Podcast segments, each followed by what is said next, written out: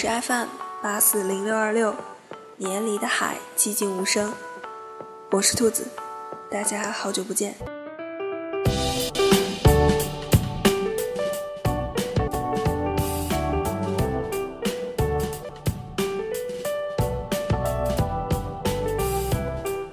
不知道大家的暑假都过得怎么样？反正兔子是马上就要开学了，哎，其实我们三个马上就要开学了。嗯，最近一段时间，很长时间我都没有更新，主要是我们都太懒了。但是最近读了一部好作品，书的名字叫《查令十字街八十四号》，不知道有没有人听过这个名字？今天要读的这篇文章呢，就是书后的一篇附录，可以算得上是一个书评，希望大家可以喜欢。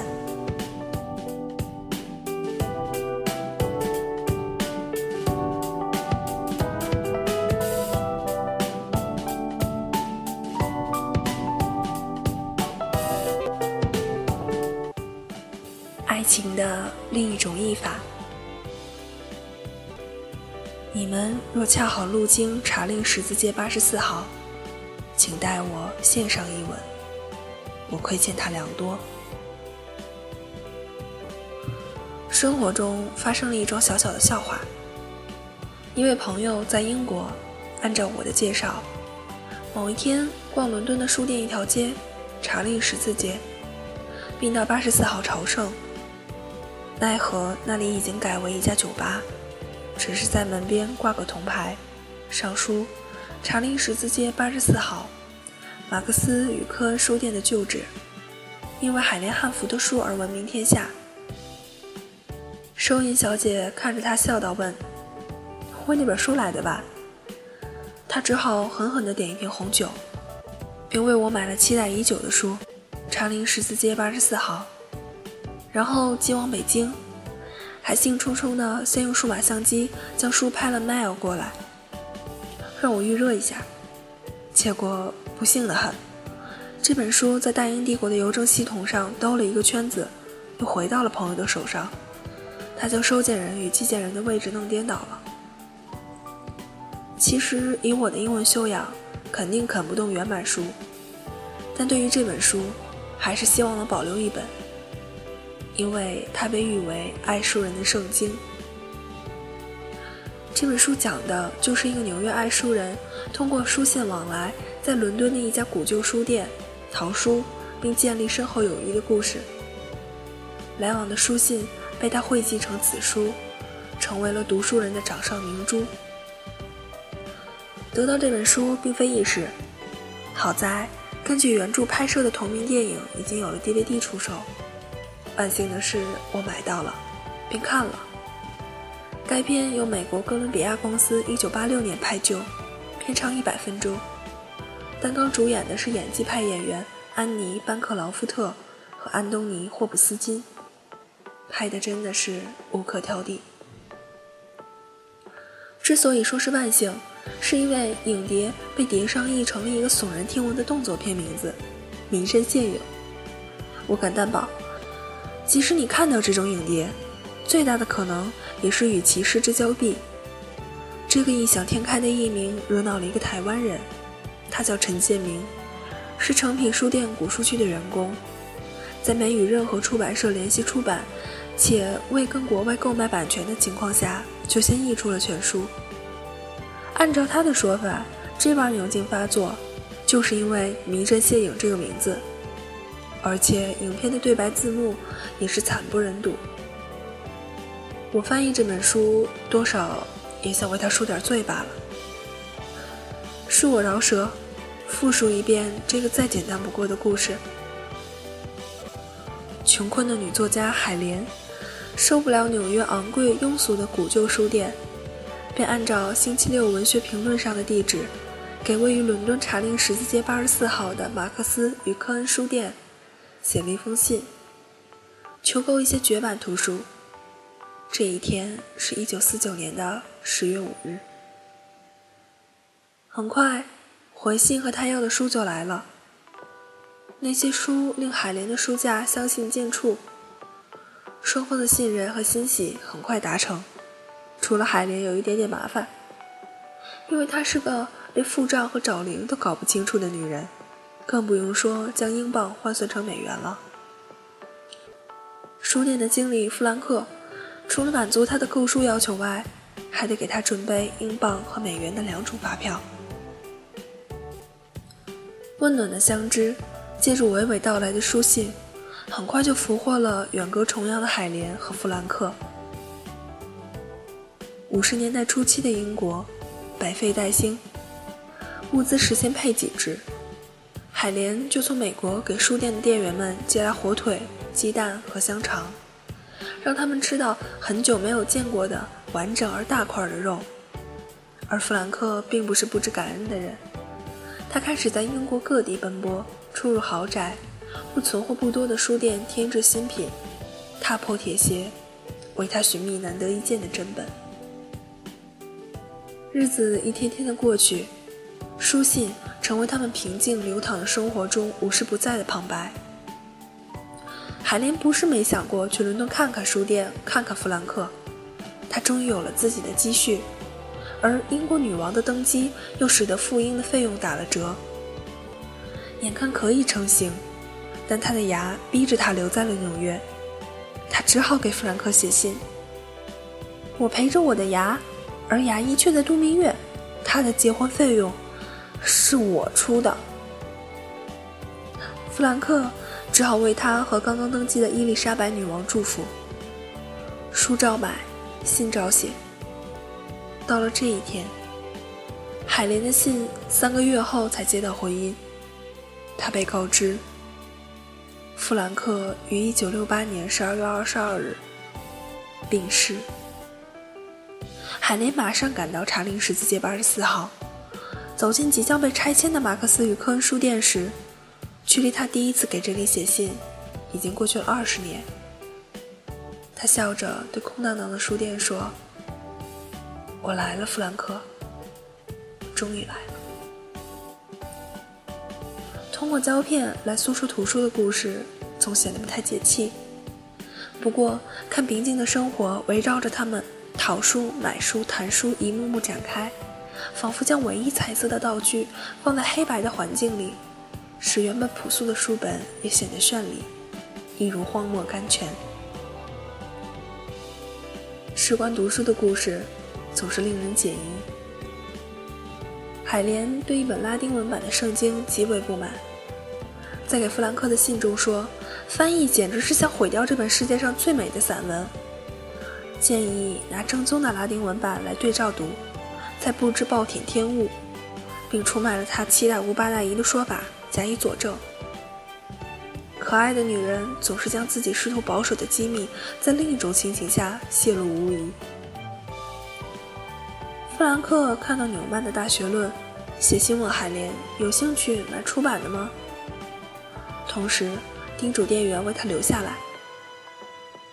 镜头马上从伦敦切到纽约，海莲对着空气质问：“你有出版的《大学论》，只要六美元，居然还傻傻的问我你要吗？”亲爱的弗兰克，是的，我要。我本不在乎是不是出版，可这本书的出版。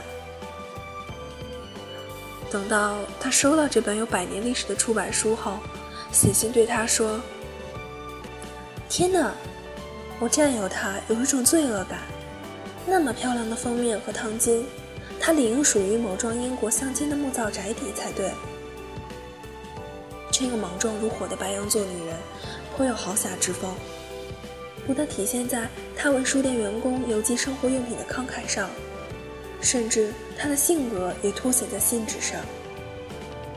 我一路活来，眼看着英语一点一滴被摧残蹂躏，却也无力回天，就像米尼弗奇维一样，余生也晚，而我也只能学他干咳两声，自叹一句：“奈何老天作弄。”然后继续借酒消愁。这是个堕落颓废的年代。他们居然把漂亮的旧书页撕下来当包装纸，上面描述的是一场战役的中断，但我已经看不出是哪场战役了。海莲在信中抱怨，又该可怜的弗兰克忙活了。在一家豪宅，弗兰克见到了帮海莲遍寻不着的伊丽莎白一世时期的情诗集，并且以书店全体员工的名义寄给了他。你们相信他是在我生日那天寄达的吗？这是我拥有的第一本镶金边的书。可惜你们太客气了，将字据写在卡片上而非扉页上。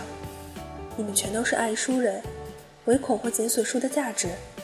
其实你们已经为书的主人，甚至未来的主人提升了它的价值。海莲在回信中兴奋地絮叨：“一九六九年一月八日，海莲收到马克思与科恩书店通报弗兰克的死讯。那封信的最后一句是：‘你还要我们寻找你锁定的书吗？’该说说海莲和弗兰克之间的事儿了。”海莲的爱人死于二战，她终身未嫁。弗兰克则有妻子和两个女儿，一大两小三个女人会收到海莲寄自美国的丝袜。弗兰克的太太也会和海莲牙血几句。弗兰克给你的照片够难看的，但他狡辩说本人比照片帅多了，我们就让他臭美去吧。一切看来都那么正常。正常到两人相识二十年却未见一面；正常到两人通信数百封而未设一个爱字。但是，弗兰克死后，他的太太写信给海莲说：“不怕你见笑，有时候我还会嫉妒你。”马克思与科恩书店的店员们把海莲想象成了一个年轻、成熟、时髦的女人。海莲老是告诉他们，自己和百老汇的乞丐一样时髦。就是这样一个执拗邋遢的女人，将娇蛮气质的女性一面全都呈现给了弗兰克。她会为了一本欺世盗名的书而冲弗兰克发飙，将满腔怨气倾泻到打字机上，然后突然收起霸道，对着空气娇媚的笑了。弗兰克，你是唯一了解我的人。独身的海莲是自由的，而弗兰克眼前连这段自由的空气也没有。他只能努力让自己正常的度过二十年的光阴。只是在某一刻，他会注意到书店中驻足的一个女子，大概就是他想象中那个女人的模样。他说她来自美国，他的眼光一下变得热切，却又不是。他好像习惯了这种失望和等待。电视机里在转播纽约元旦嘉年华的情景，广场上人多如织，他的眼睛在搜寻着什么。只是到了打烊的时候，书店里再没有别人，最柔软的情思才在这一刻展开。他会让自己的眼睛盯住某一处，款款到来。此刻。那个女人正躺在自己的床上，身穿破旧的睡衣，翻看着她抚摸过的书，点燃一支烟，不时发出一声声咳嗽。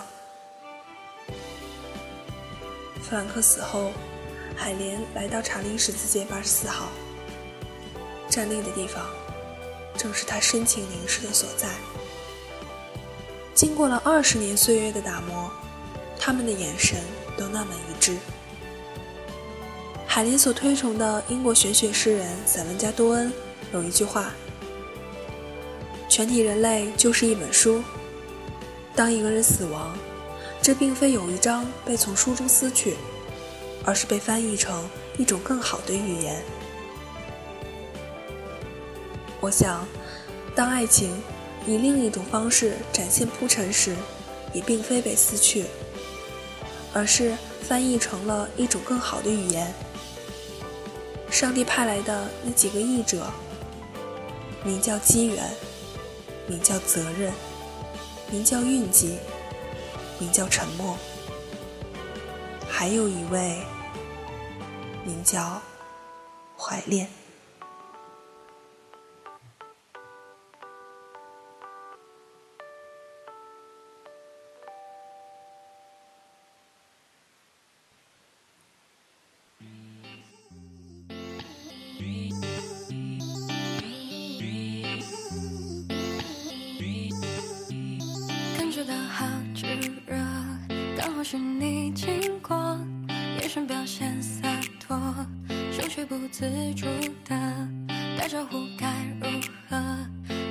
全忘了，明明都想好的，脑袋全空白了，接下来该怎么做？是言语还是慢动作？好像都不太好说，尴尬症该怎么破？还不如就直接做。为什么要想那么多？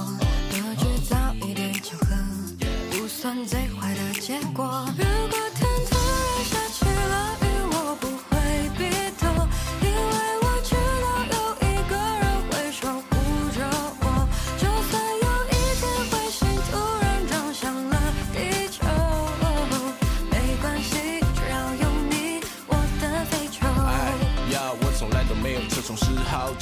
那个女生，一直慢慢变老。自从你说我这个生活是你的依靠，我的心情就开始慢慢变好。你说你是街角盛开的野蔷薇，而我傻傻知道你是朵玫瑰。就算你被全世界的坏人包围，看我化身超人一把他们击退。感觉到好炙热，刚好是你经过，眼神表现洒脱，手却不自主的打招呼该如何？一下子全忘了，明明都想好的，脑袋全空白了，接下来该怎么做？是言语还是慢动作？好像都不太好说，尴尬症该怎么破？还不如就直接做。为什么要想那么多？多制造一点巧合，不算最坏的结果。如果。love